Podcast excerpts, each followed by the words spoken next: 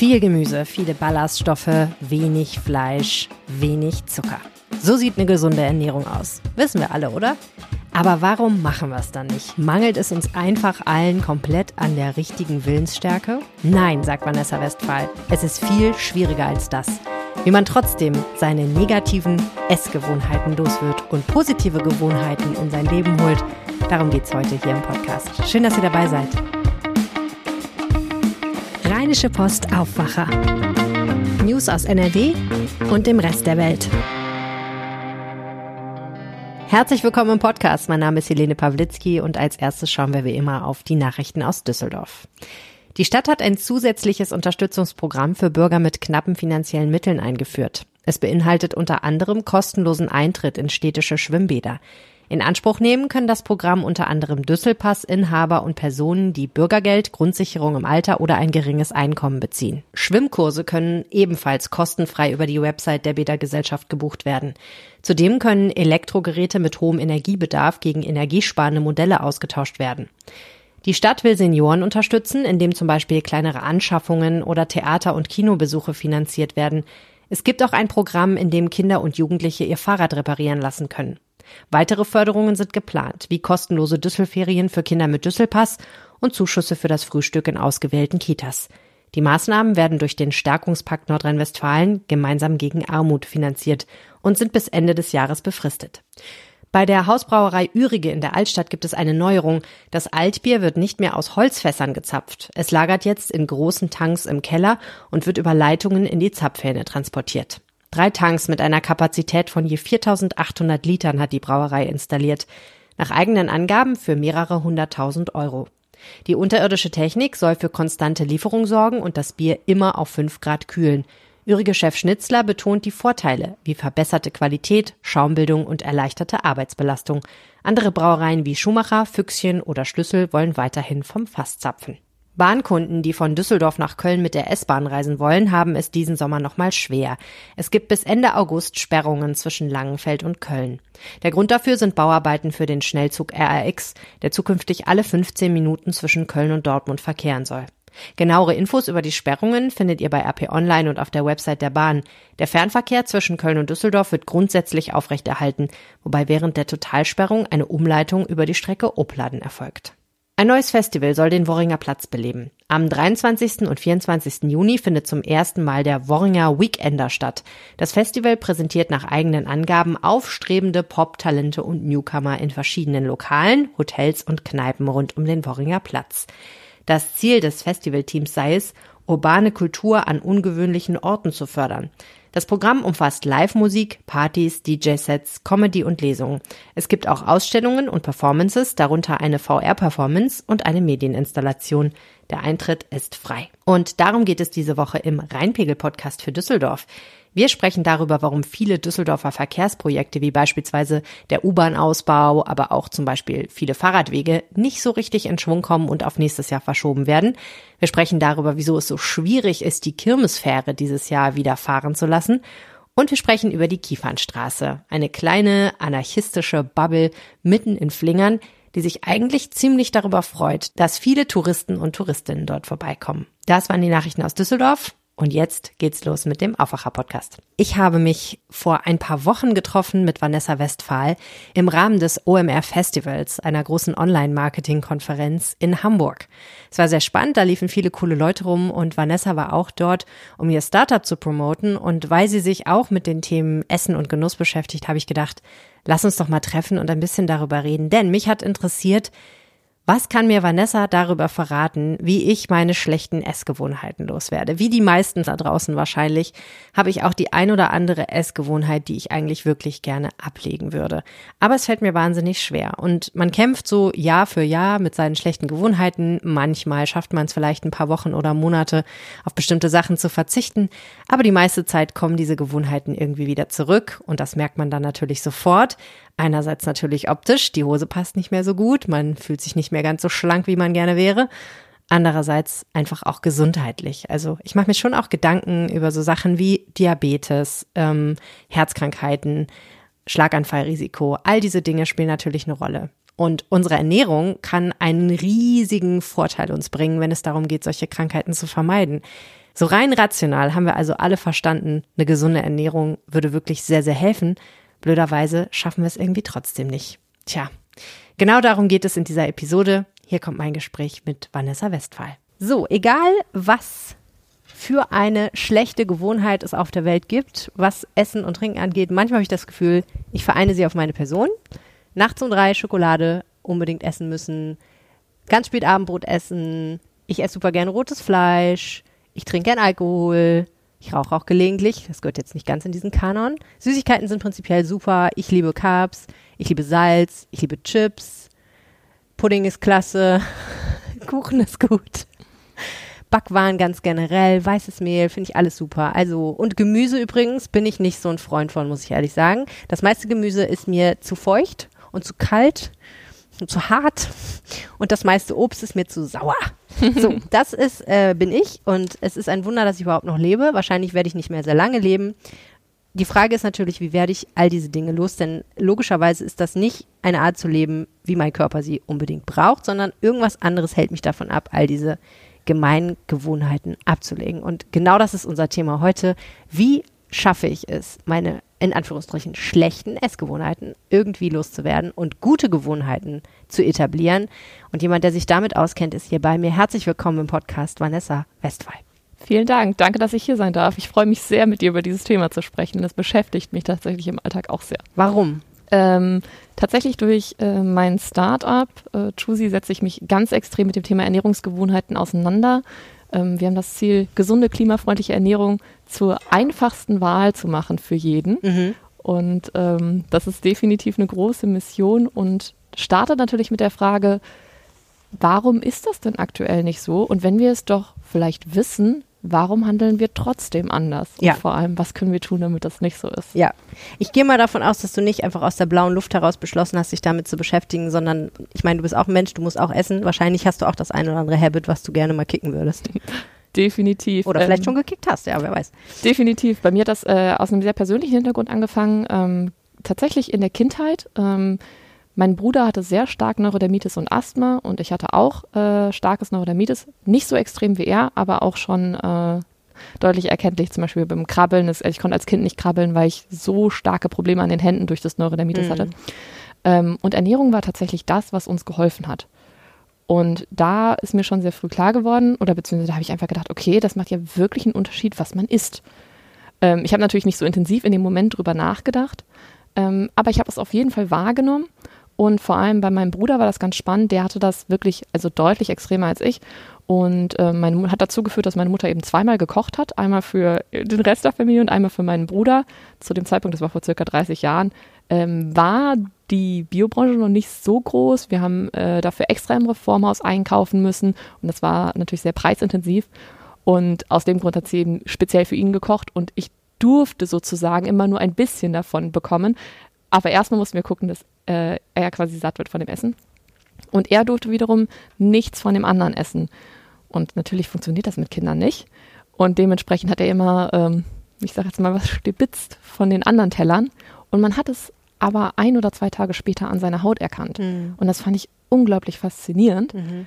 Und ähm, natürlich war auch der Reiz da, wiederum bei mir was von seinen Tellern zu nehmen. Und das war, ähm, ja, war ganz spannend. Ja. Genau. Und so hat das bei mir angefangen. Hier machen wir eine kurze Pause in dieser Unterhaltung, in der vielleicht auch ein kleines bisschen Werbung läuft.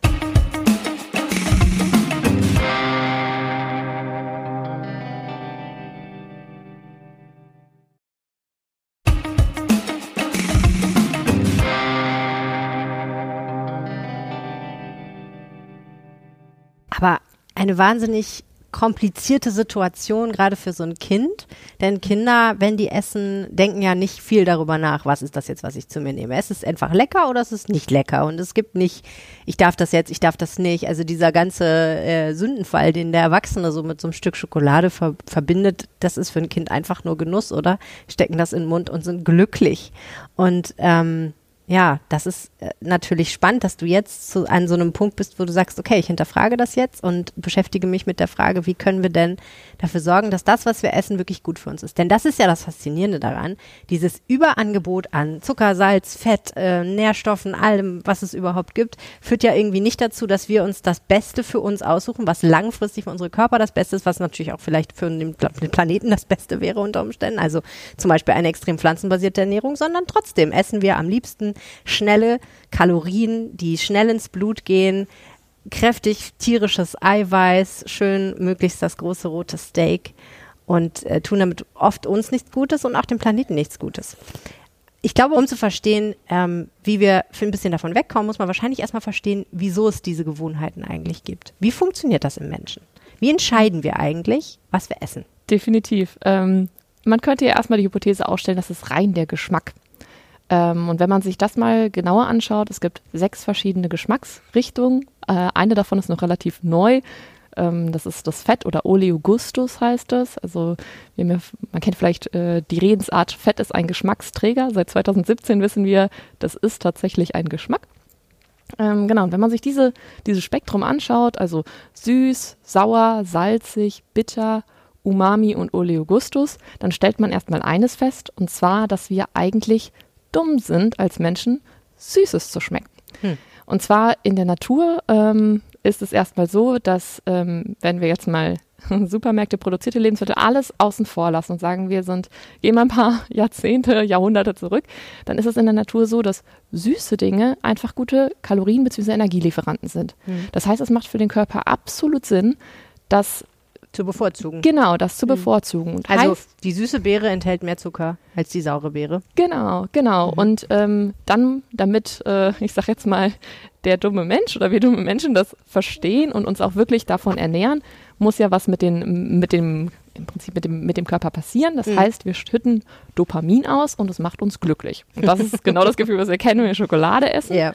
So, Jetzt hat das Ganze aber einen Nachteil, weil wir eben prinzipiell einfach nur wissen, süß gleich Energielieferant, müssen wir da nicht groß differenzieren können vom Geschmack. Mhm. Das heißt, wir können im Endeffekt äh, Süßes weniger gut schmecken. Und je mehr wir süß konsumieren, umso mehr Süß brauchen wir, um es zu schmecken. Mhm. Und das ist so ein negativer Teufelskreis, der natürlich auch nicht dafür gemacht ist, dass wir jetzt äh, so viele produzierte Lebensmittel haben, wo man einfach, ich sage jetzt mal, beliebig zusammenstellen kann. Verstehe. Genau. Und Mit dann, anderen Worten, je mehr süß wir essen, desto mehr süß, süß muss es sein, damit wir diese Dopaminausschüttung haben eigentlich. Genau. Okay. Das ist ganz spannend, wenn man mal ähm, zum Beispiel fastet oder so eine Detox-Kur macht und sich mal wirklich versucht zu limitieren mhm. von dem, was man isst, auch von mhm. der Geschmacksbandbreite und danach zum Beispiel in einen Apfel beißt, mhm. dann denkt man sich so, wow, was ist das denn für eine Geschmacksexplosion? das ist wirklich der Wahnsinn. Mhm, das stimmt. Ja. Jetzt hört man auch, dass meine Tochter dabei ist, die heute mal keine Schokolade gegessen hat bislang, aber auch das andere, andere Habit gerade schon ausbildet, was man vielleicht nicht haben sollte.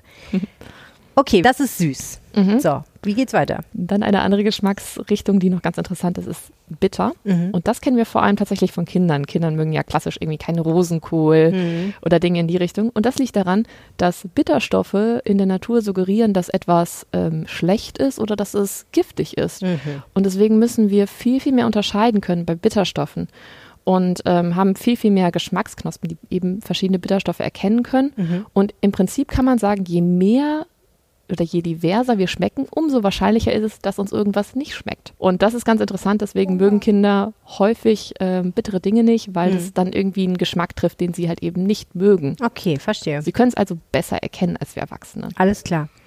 Okay, aber wir Erwachsene können es ja erkennen präferieren wir es aber trotzdem nicht, oder? Also wir präferieren nicht das Bittere, es sei denn, es ist so ein gelerntes Ding. Also, dass man Kaffee zum Beispiel gut findet, ist ja auch in der Kindheit nicht so, aber wird dann später so. Oder dass man so bittere Gemüse wie Chicorée oder sowas ganz lecker findet. Das ist ja eine spätere Entwicklung. Genau, wir lernen, also man kann sagen, wir lernen Geschmack früh und wir verlernen ihn auch früh. Also wir starten als Kind mit 10.000 Geschmacksknospen und als alter Erwachsener haben wir noch circa 2000. Das heißt, wir haben da einen extremen Schwund. Ja ähm, der dazu führt, dass wir mehr Dinge mögen. Ja. Und äh, je, je nachdem, was wir früh essen, ja. Ähm, so quasi prägen wir auch unseren Geschmack später. Also Spannend. wer genau früh sehr divers ist, viel Gemüse, mag auch später sehr wahrscheinlich sehr gerne Gemüse. Alles klar. Ja. Okay. Also meine Eltern sind schuld. teils, teils kann man das, ja, also fr wirklich frühkindliche Ernährung ist super wichtig. Ja, okay. Ja. Und was man auch noch sagen muss, das ist jetzt der, ich sag jetzt mal, eine Teil, also das, was, was wir schmecken, was im Mund passiert. Ähm, aber Geschmack ist eigentlich eine ganzheitliche Wahrnehmung. Mhm. Also ähm, da, der Grund, warum wir Dinge häufig nicht mögen, wenn wir sie nicht mögen, ist, weil irgendwas im Zusammenspiel nicht passt. Mhm. Zum Beispiel, wir sehen etwas und die Konsistenz, was wir dann essen, passt nicht zu dem, was wir erwartet haben. Aha, interessant. Oder wenn man zum Beispiel auf etwas beißt, man kennt das vielleicht und dann hat man vielleicht so ein, so ein Knacken oder sowas, was Ja. unerwartet kam, dann findet man das auf einmal total eklig. Mhm. Und das ist auch eben ein Zusammenspiel, also dass das Zusammenspiel im Prinzip Ja. nicht passt. Und da gehört na die Nase mit dazu. Mhm. 80 Prozent des Geschmacks kommen über die Nase. Ähm, und genau, gar nicht über das, was man im Mund schmeckt im Ja. Prinzip. Ähm, genau, dann halt eben die Augen, ähm, die Ohren, ähm, aber auch tatsächlich so Dinge wie Hormone. Und ein Aspekt, den man viel vergisst, ist, der Darm ist mit. Ja, Wir haben viele Bakterienstämme im Darm und auch die wollen gefüttert werden. ja. Und das kennt man, den Effekt kennt man ganz gut von der, wenn man eine Diät macht, ähm, dass man diesen Heißhunger entwickelt. Ähm, dafür muss man wissen, es gibt zwei große Bakterienstämme sozusagen im Darm, Mhm. ähm, Prevotella und Bacteroides. Mhm. Und die können nicht, also die, die koexistieren, aber es ist immer eine, die extrem dominiert. Ja. Und die eine, ähm, Bacteroides, die ist geprägt von, oder im Prinzip, man kann sich vorstellen, sind Bakterien, die ernähren sich von ähm, Fastfood, von Fleisch, ähm, im Prinzip von allem nicht so Guten. Mhm. Und wenn man jetzt anfängt, ähm, sich stärker pflanzenbasiert zu ernähren oder halt, ich sage jetzt mal nach einer klassischen Diät, die ja in der Regel, wenn man abnehmen möchte, stärker pflanzenbasiert ist, dann ähm, und man dann diesen Heißhunger empfindet, Ja. dann ist man nicht emotional schwach. Das sind die Bakterien, die sagen, hey, wo ist mein Fastfood? Wo ist Genau. mein Burger? Genau. Schieb was rein. Ja, okay, ich meine, gut. Also bin ich ja im Prinzip determiniert eigentlich durch meine frühkindliche Erfahrung, durch meine Geschmacksknospen und durch meine Hormone, was ich definitiv bestätigen kann. Das ist leider wirklich so. Es gibt einfach Phasen im Leben, da will man die ganze Zeit nur fressen, als Frau zumindest. Ähm, und durch den Darm. Okay.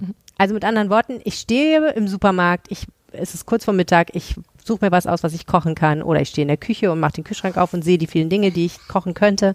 Und die Entscheidung ist eigentlich nicht, die wird nicht in meinem Gehirn getroffen. Seien wir ganz ehrlich. Überhaupt. Eigentlich fast gar nicht. Eigentlich fast gar nicht, genau. Okay. Das heißt aber doch einfach auch, ähm, dass ich mich wahnsinnig zusammenreißen muss, um diese ganzen Faktoren zu überwinden, oder? Definitiv. Und was dann da noch mit reinspielt, und das ist eigentlich noch fast viel stärker als der Geschmack, da gibt es auch super spannende Studien zu, ist die Art, also im Prinzip unsere Umgebung beeinflusst unsere Entscheidung. Aha. Also ob ich dir jetzt als erstes, ich sag jetzt mal, ein, ähm, eine Gemüselasagne zeige Mhm. oder ein, äh, eine Pizza, macht tatsächlich schon einen Unterschied. Also, obwohl, man, obwohl das sehr unterschiedliche Dinge sind, Mhm. macht es tatsächlich einen Unterschied, welche, welche Gerichte ich dir zeige.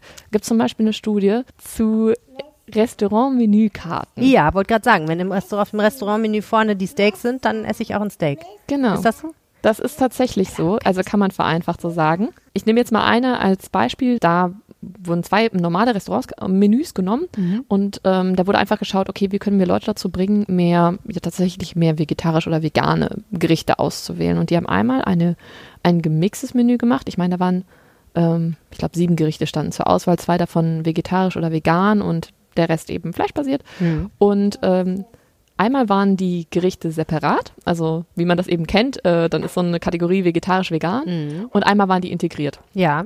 Jetzt lass ich dich mal raten, was glaubst du denn? Wo haben sich mehr Leute für die pflanzenbasierten Gerichte entschieden? Ja, ich weiß es von mir. Ich, wenn ich in der Kantine stehe, äh, ich habe mir irgendwie mal vorgenommen, einfach immer in der Kantine vegetarisch zu essen. Mhm. Und ich muss sagen, ich verstoße oft genug dagegen. Weil wenn es ein Fleischgericht gibt, dann denke ich oft, okay, es wäre schon auch irgendwie geiler. So. Man isst dann doch das Fleischgericht, wenn man Fleisch isst, überhaupt Fleisch isst. Genau, und tatsächlich, also bei den, bei diesen Menükarten war dann äh, der Unterschied tatsächlich ziemlich groß. Die pflanzenbasierten Gerichte wurden zu 56 Prozent weniger ausgewählt, wenn sie separat standen. Ja. Und das ist eine Zahl oder eine Dimension, die ich so gar nicht erwartet hätte. Nee, warte mal. Wenn sie separat standen? Ja, wenn sie Ach so, separat standen, Okay, nicht tatsächlich. dazwischen gemischt. Okay. Genau. Mhm. Und in der gleichen Studie wurde dann noch untersucht, okay, welche Begrifflichkeiten werden denn überhaupt genutzt, um diese Gerichte zu beschreiben? Ja. Und ähm, da hat man dann damit experimentiert und das kennt man tatsächlich auch wir, ähm, von Restaurantmenüs oder auch Kantinen, ähm, um pflanzenbasierte Gerichte zu beschreiben, nutzen wir häufig die Wörter gesund, frisch. da läuft einem jetzt nicht so das Wasser im Mund zusammen. Und da ist, äh, haben die auch ganz interessante Entdeckungen gemacht. Ähm, das war mit der äh, UK-Supermarktkette Sainsbury zusammen. Ja. Und die haben äh, deren hm, Top-Gericht genommen. Ähm, das ist so Kartoffelpüree mit so äh, Würstchen im Endeffekt. Und ähm, vorher hieß es einfach nur Meat-Free äh, Potato Mash mit äh, Sausages oder irgendwie sowas und haben das dann getestet gegen andere Bezeichnungen und haben gelernt, wenn sie das ähm, Cumberland Spiced ähm, Potato Mash äh, with Veggie Sausages oder irgendwie sowas nennen, dann können sie die Auswahlwahrscheinlichkeit um 75 Prozent steigern. Mhm. Das heißt, nicht nur unsere Sinne, sondern irgendwie auch das, was da steht, macht ja. wirklich einen Unterschied. Die Assoziation ist das, ne? Weil mhm. ich höre Meat Free, denke ich mir, oh, da fehlt was. Ja. Hingegen, wenn mir jemand sagt Veggie irgendwas, denke ich mir, okay, ja, kann ich haben, das klingt irgendwie fresh und hip und so und kann ich gut mit leben. Okay, aber das heißt, ähm, das eine ist, ähm, was ist alles in meinem Kühlschrank drin und wie geht es mir an dem Tag und ähm, wie hat mich meine Mutter ernährt und was ist, wie es meinem Darm? Und die andere Frage ist, was steht eigentlich vorne auf dem Kühlschrankregal und sind die Gemüsesachen soweit, dass ich mich bücken muss und so eine Sache wahrscheinlich, ne? Genau. Also ähm, äh, äh, das habe ich schon öfter gehört, dass wenn du zumindest dir die, selber die Option gibst, in deiner eigenen Küche auch gesunde Snacks zu haben, wirst du wenigstens gelegentlich auch mal zu den gesunden Snacks greifen und nicht nur die ungesunden Snacks essen. So, ja. es, ist, es wird wahrscheinlich nicht nur helfen. Mein Problem ist ehrlich gesagt dann immer, dann esse ich einen gesunden Snack und hinterher noch einen ungesunden Snack dazu, weil, das ist nämlich, glaube ich, auch noch so ein Ding, was vielleicht dazu kommt, irgendwie befriedige ich ja mehr damit als nur einen Hunger oder einen Appetit, mhm. sondern irgendwie fülle ich ja doch wahrscheinlich damit ein psychologisches Bedürfnis oder so, also ein situatives Bedürfnis, oder? Ja, absolut. Und deswegen ist es auch ähm, nicht gut, sich dauerhaft irgendwie zu limitieren, mhm. sondern der bessere Ansatz ist, ähm, genauso wie du es machst, im Endeffekt deinen ungesunden Snack um einen gesunden zu ergänzen oder auch als ist auch eine Riesenchance in Kantinen, ähm, einfach die Portion zu verkleinern und äh, gesunde neben ungesunde Dinge zu stellen und dass jeder sich einfach von beidem nehmen kann. Ja. Also mit anderen Worten, du hast nicht ganz so viel Kartoffelpüree und Würstchen wie vorher, aber du kannst eben noch einen Salat dazu nehmen. Genau. Wenn du das Gefühl hast, du wirst sonst nicht satt. Genau, und Aha. das ist das Gute, du fütterst dann auch Bakterienstämme in deinem Darm, die sich halt nur davon ernähren mhm. können. Und das ist erstmal für dich positiv. Und da langfristig wahrscheinlich auch wirksam bei der nächsten Entscheidung, die ansteht. Genau, okay. genau. Und dann kannst du es über die Zeit verändern. Du mhm. kannst dann die, vielleicht die Salatportion oder halt auch eben andere Alternativen. Viele denken immer, gesunde Ernährung bedeutet Salat essen. Das ist ja eigentlich gar nicht so. Mhm. Salat ist ja auch, vor allem wenn wir jetzt halt in den Salatsorten denken, die wir hier im Supermarkt haben, ist ja auch ein sehr undiverses äh, undiverse Ernährung. Ja, also, und ich habe auch mal drüber irgendwas gelesen, die ganz viele Salatsorten tun halt, also so ein Eisbergsalat, ne, tut auch nicht allzu viel für dich. Da ist ja. hauptsächlich Wasser drin und es sieht grün aus, aber im Endeffekt so lehrstofftechnisch passiert da jetzt nicht so furchtbar viel. Es genau. ist hauptsächlich Füllmaterial. Genau. Also auch ich mag, ich liebe Eisberg, ich finde den super lecker für manche Sachen, aber tut halt ja, nicht viel. Hm. Das stimmt. Und wenn man jetzt hingeht und sich komplett darauf limitiert, ähm, da wäre immer meine Empfehlung zu schauen, ist die Mahlzeit, die ich esse, überhaupt eine vollständige Mahlzeit? Also enthält mhm. die genug Proteine, dass ich überhaupt die Chance habe, satt zu werden? Ah, weil die berühmte Proteinbremse. Die, ja. Da bin ich ein großer Fan von, weil ich ja auch Proteine gut finde. Also, wenn du genug Proteine isst, dann, also anders, der Körper wartet darauf, dass du genug Proteine gegessen hast, sodass er dir sagen kann, so jetzt reicht's, jetzt bist du satt. Und wenn da nicht genug Proteine auf dem Teller liegen, dann isst du die, die Fritten schön weiter, weil du hast nicht genug Proteine in dir, bis du irgendwann dann endlich mal doch satt bist sozusagen. Ja, oder ja. ist es noch komplizierter, du denkst, du hast, äh, du hast ja jetzt einen ganzen Teller gegessen ja. oder du, das ist die Mahlzeit, die du bestellt hast, die hast du aufgegessen und dann hast du drei Stunden, zwei Stunden später schon wieder Hunger und bist zusätzlich massiv frustriert, weil du denkst, ich habe gesund gegessen, ich habe wirklich verzichtet, hast diesen negativen Moment irgendwie sogar gehabt, wo du dich aktiv, also wirklich, wo du aktiv verzichtet hast und dann hast du noch Hunger. Dann geht's trotzdem schlecht. Ja, mhm. und das wird deine nächste Entscheidung definitiv nicht verbessern. Ja, das kann gut sein, das stimmt. Das ist tatsächlich auch ein bisschen ein Problem. Ähm, meine Versuche, gesund zu frühstücken, enden meistens damit, dass ich um 11.30 Uhr wahnsinnigen Kohldampf mhm. habe. Naja. Genau, das, da wäre wär, da wär echt mein Tipp, die Mahlzeiten, also wirklich zu gucken, ähm, kann ich das vielleicht mit irgendwas anreichern, mit Nüssen, ja. Dinge, die ich so ein bisschen untermischen kann, auch für Kinder perfekt, irgendwie so Hanfsamen, Brokkolisamen, das, das gibt dem Ganzen vielleicht sogar noch einen netten Crunch. Hm. Ähm, aber das merkt man Brokkolisamen? Ja, Brokkolisamen. Schmecken die? Ja. Hanfsamen habe ich sogar schon mal gehört. Ja. Okay, äh, das Problem ist an der Sache natürlich, wenn ich vor so einem Teller sitze, woher weiß ich denn, wie viele Proteine da drauf liegen? Ist das schätz, kann ich das schätzen? Ja, doch, das, also da muss man sagen, das braucht natürlich ein bisschen Ernährungsbildung. Ernährung ist ja, ähm, ich würde sagen, kulturell in Deutschland nicht so verankert. Wir sagen oft, oder wir sehen es oft als nicht so wichtig an. Mhm. Ähm, ich finde, das äh, hat sich am besten in der Pandemie geäußert, wie viele Menschen einfach neben dem Laptop ihr Mittagessen gegessen haben. Und da gibt man dem Körper keine Pause und überhaupt gar keine Chance, die Nährstoffe richtig aufzunehmen. Mhm. Und ja, das symbolisiert für mich einfach, welchen Stellenwert Ernährung bei uns in Deutschland in der Gesellschaft hat. Mhm. Und äh, ja, da haben wir definitiv ein Bildungsdefizit aufzuholen, den auch der Nutri-Score tatsächlich überhaupt nicht abdecken kann. Nutri-Score? Ähm, Nutri-Score wurde Anfang 2020 ah, eingeführt, ne? genau, mhm. ABCDE. Ähm, das sind äh, ist die Kennzeichnung auf Produkten, also auf verarbeiteten Produkten. Und im Endeffekt soll das einfach nur Produkte einer Kategorie miteinander vergleichen. Mhm. Das Blöde ist, es funktioniert, ja, es funktioniert beim Vergleich einer Salami-Pizza versus einer Mozzarella-Pizza. Wo es natürlich nicht funktioniert, ist Salami-Pizza versus Apfelsaft. Ähm, das macht natürlich keinen Sinn. Oder mein Lieblingsbeispiel ist äh, Leinöl, was einen sehr schlechten Nutri-Score hat. Ja, du sollst nicht die Flasche trinken. Mhm. Ähm, aber das ist halt, also das ist, solange wir die Kennzeichnung nicht auf Obst und Gemüse haben, frage ich mich, wo ist da der, also ja. das ist halt schwer, das, das komplett wirklich vergleichbar zu machen, ja. weil es ja letztendlich auch darum geht, sich divers zu ernähren. Und die Frage ist ja auch, warum hat es ein D? Ne? Ja. Hat es ein D, weil es viel Salz enthält? Hat es ein D, weil es super viel Fett enthält? Hat es ein D, weil es alles Mögliche enthält? Hat es ein D, weil es viele künstliche Stoffe enthält? Hat es ein D, weil es nicht genug Proteine? Äh, ich meine, gut, das würde da nicht draufstehen, ne? Also es hilft mir ja nicht wirklich bei der differenzierten Entscheidung, was brauche ich jetzt, weil wie du richtig gesagt hast, es nützt ja auch nichts zu sagen, ich will auf möglichst viel Salz und möglichst viel Zucker und möglichst viel Fett verzichten, denn de facto werden wir ja trotzdem immer noch das brauchen und das wollen. So, ne? Und wir, wir werden auch nur ganz schwer drum herumkommen in der Welt, in der wir jetzt heute leben. Ne? Wenn du hier rausgehst vor die Tür, findest du 108 Food Trucks, die dir genau das anbieten und es ist geil. Okay, aber das heißt, eigentlich müsste man sich als erstes mal regelmäßig genau anschauen, was habe ich da eigentlich auf dem Teller, wie viel Proteine, wie viel Gemüse, wie viel gute Stoffe liegen da eigentlich vor mir, ist das schon genug oder fehlt da eigentlich was? Und damit ich das nächste Mal, wenn ich in die Kantine gehe und den Teller vor mir sehe, schon so ein Gefühl habe, ob das jetzt schon passt oder nicht. Ne? Genau. Und am besten ist es eigentlich, wenn man es schafft, so ein bisschen Spaß dabei zu entwickeln. Da fast wie so ein Quiz draus zu machen. Ähm, und so, hm, habe ich jetzt danach wohl in drei Stunden Hunger oder mhm. nicht? Mhm. Und dann schätze ich einfach mal. Mhm. Und vielleicht liege ich richtig, vielleicht liege ich falsch und dann habe ich wieder was dazugelernt. Also ich würde ja. sagen, so ein bisschen Spaß, äh, mit Spaß an die Sache ranzugehen, hilft auf jeden Fall. Ja.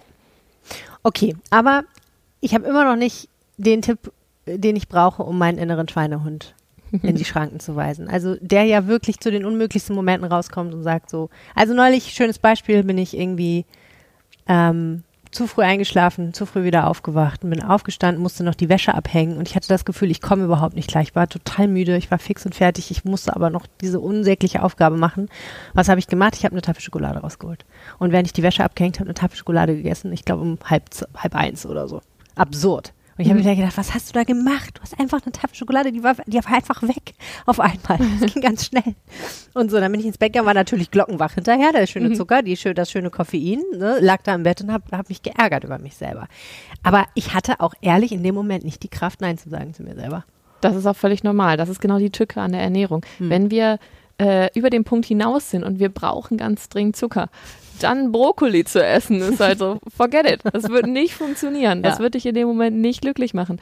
Und äh, da, da ist wirklich mein Tipp, gesunde Gewohnheiten zu entwickeln, also im Prinzip sich so eine Basis zu schaffen. Mhm. Also mein Tipp wäre mehr kochen. Mhm. Ähm, dann da, dabei darauf achten, dass es wirklich gesund ist mhm. und oder zumindest gesunde Anteile enthält und über die Zeit immer mehr davon.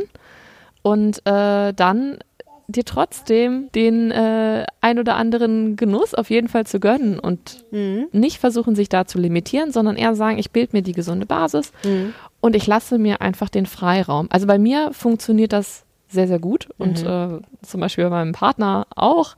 Äh, der war vorher komplett äh, Team, ich ernähre mich von Schokolade. ich mag und, ihn, ich mag ihn schon, ohne ihn zu kennen. Ja, und ähm, ja, ich, also wir haben das jetzt dadurch, dadurch geschafft, dass er sagt, also er isst auch nur noch äh, dunkle Schokolade, weil das andere ist ihm zu süß inzwischen. Mhm. Und das ist, also das ist schon eine Entwicklung, mit der ich überhaupt nicht gerechnet hätte. Bei mir war das so, ich war vorher schon so, also ähm, ich mag keine Schokolade, keine Chips, gar nichts, ähm, weil ich als Kind gelernt habe, das andere ist das Premium-Essen Mhm. und das darf man nur in wenigen Mengen. Das heißt, ich fahre total ab auf, ähm, das klingt jetzt wahrscheinlich sehr eklig, aber mein Lieblingseis ist einfach nur gematschte Banane mit ähm, ähm, Wasser mit Kohlensäure vermischt und dann eingefroren. Mhm. Also ja, da genau. Du guckst so, ich mag kein Eis, genau. Also, ich mag überhaupt keine Bananen, das ist wirklich so. Aber ähm, ich hätte Ja. auch nicht gedacht, dass daraus was Essbares wird tatsächlich. ja, also es schmeckt, also wenn man sich dran, also wenn, wenn man Wenn man nicht sich anders gewöhnt ja, wenn man sich hat. dran gewöhnt hat, genau, wenn man es als Kind Wenn man aus Nordkorea stammt, dann klingt das alles, ne, klingt okay. Ja, Entschuldigung, Ja, nee, das das wollte jetzt nicht gemein sein. Also, Nein, nein, aber ist es ist ja, ich bewundere das total. Ich habe auch eine Kollegin, die super schlank und super fit ist und auch sehr gerne Sport macht und so, wo ich sowieso davor stehe und denke, mein Gott, das wäre so schön, wenn ich gerne Sport machen würde. Das würde so viele Probleme lösen. Aber äh, ich habe die gefragt, so, was ist dein Geheimnis? Wie schaffst du das, sich so gesund zu ernähren? Und sie sagt, weißt du, ich weiß nicht, wir haben einfach immer auch als Kind schon immer Obst und Gemüse ganz viel gegessen und ja, das äh, ist einfach normal für mich, dass wenn ich überlege, was esse ich jetzt, dann greife ich dazu. Da sind wir dann wieder bei der frühkindlichen Prägung. Ja. Okay, ja, aber äh, dein Freund ist mir wesentlich näher, äh, dein Partner und ähm, ähm, die, und der hat das geschafft, indem er tatsächlich einfach hingegangen ist und das reduziert hat und durch andere Dinge ersetzt hat. So verstehe ich dich. Genau, genau. Wir Ja. haben über die Zeit immer ähm, gesünder gekocht und auch ähm, so ein bisschen, ich versuche da so ein bisschen Spaß reinzubringen, neue äh, Dinge, wie zum Beispiel Brokkolisamen, ihm gesagt, hey, wenn du Hunger hast, dann hast du sehr wahrscheinlich ziemlich Protein gegessen. Und man muss sagen, mein Freund ist zwei Meter groß, aber auch ziemlich viel essen. ähm, und er sollte wirklich darauf achten, dass er genug isst. Mhm. Und das war häufig das Problem. Und dann fängt man an zu snacken, weil ja, das ist halt praktisch. Und Ja. wenn man Hunger hat, dann stellt man sich nicht erst in die Küche, wenn man wirklich Hunger hat. Ja. Genau. Und da halt eben eine gesunde Basis zu schaffen und dann halt nicht zu limitieren, sondern sagen, ja, wenn du was anderes willst, dann, dann ist das ruhig. Ja. Und dann meistens reguliert sich das von ganz alleine. Also Ja. wir haben, ich würde sagen, der Prozess hat jetzt so ein Dreivierteljahr gedauert. Hm. Aber vom Mindset her war er interessanterweise da schon so nach drei Monaten und war total interessiert an dem ganzen Thema. Und jetzt kommt er häufiger mal nach Hause und sagt dann, äh, ich war heute Mittag äh, da und da essen. War das eigentlich eine ausgewogene Mahlzeit? Ich glaube nicht, oder? Das ist total witzig. Ähm, Naja, wahrscheinlich ähm, merkt er ja auch, dass ihm das was bringt, oder? Also, dass er sich besser fühlt und so weiter. Ja. Ähm, ich würde dich zum Schluss ganz gerne noch fragen nach Ozempic. Das ist ja dieses Spezialmedikament aus den USA, was eigentlich für die Behandlung von Diabetespatienten geeignet ist, aber in den USA gerade, ich weiß nicht, missbraucht, gebraucht wird als Diätmittel, weil Menschen, die es zu sich nehmen, man muss es, glaube ich, aktuell noch spritzen, der Wirkstoff heißt Semaglutid, ähm, wenig Appetit haben Mhm. und dadurch, wenn ich das richtig verstehe, und ich habe da jetzt einen Erfahrungsbericht darüber gelesen, den ich super faszinierend fand, tatsächlich diese ganzen irrationalen Faktoren ganz gut ausschalten können und sehr rational an die Frage rangehen, was esse ich jetzt? Mit dem Resultat, dass man tatsächlich dann eben das Vollkornbrot mit Avocado isst und die Salatbeilage statt äh, schön ähm, den Burger von McDonald's oder von irgendeinem anderen Fastfood-Lieferanten. Was hältst du davon? um es kurz und knapp zu machen, gar nichts. Das hast du dir wahrscheinlich auch schon gedacht, dass ich das sagen werde. Ähm, wir wissen einfach nicht, was das für langfristige Konsequenzen hat. Ich denke, da muss man immer sehr vorsichtig sein. Letzten Endes fügen wir das ja unserem Körper zu und auch mit der, mit der Nahrung, die wir aufnehmen. Das ist etwas, äh, wir nehmen das wirklich ja auf und äh, eigentlich, wenn man mal so genauer drüber nachdenkt, ist das relativ extrem. Man würde sich ja jetzt auch nicht alles auf die Haut schmieren. Ähm, wenn man so da, ich sage jetzt mal sehr platt drüber nachdenkt, dann kommt man vielleicht erstmal ins Grübeln und überlegt sich, hm, macht das wirklich so Sinn? Ähm, also ich verstehe den, das Bedürfnis total, weil wir es auch in allen anderen Bereichen gewohnt sind und uns eigentlich immer diese schnelle Lösung wünschen. Schnelle Lösung ohne was zu tun. Auch beim Sport. Also äh, wenn man äh, Muskeln auf Knopfdruck bekommen könnte, dann würden äh, das könnte, äh, das, das würden super viele Leute nutzen, Ja. ähm, bin ich mir sehr sicher. Aber ich rate von sowas ab und vor allem würde ich sagen, das Wichtigste ist eigentlich, dass man die Identität entwickelt.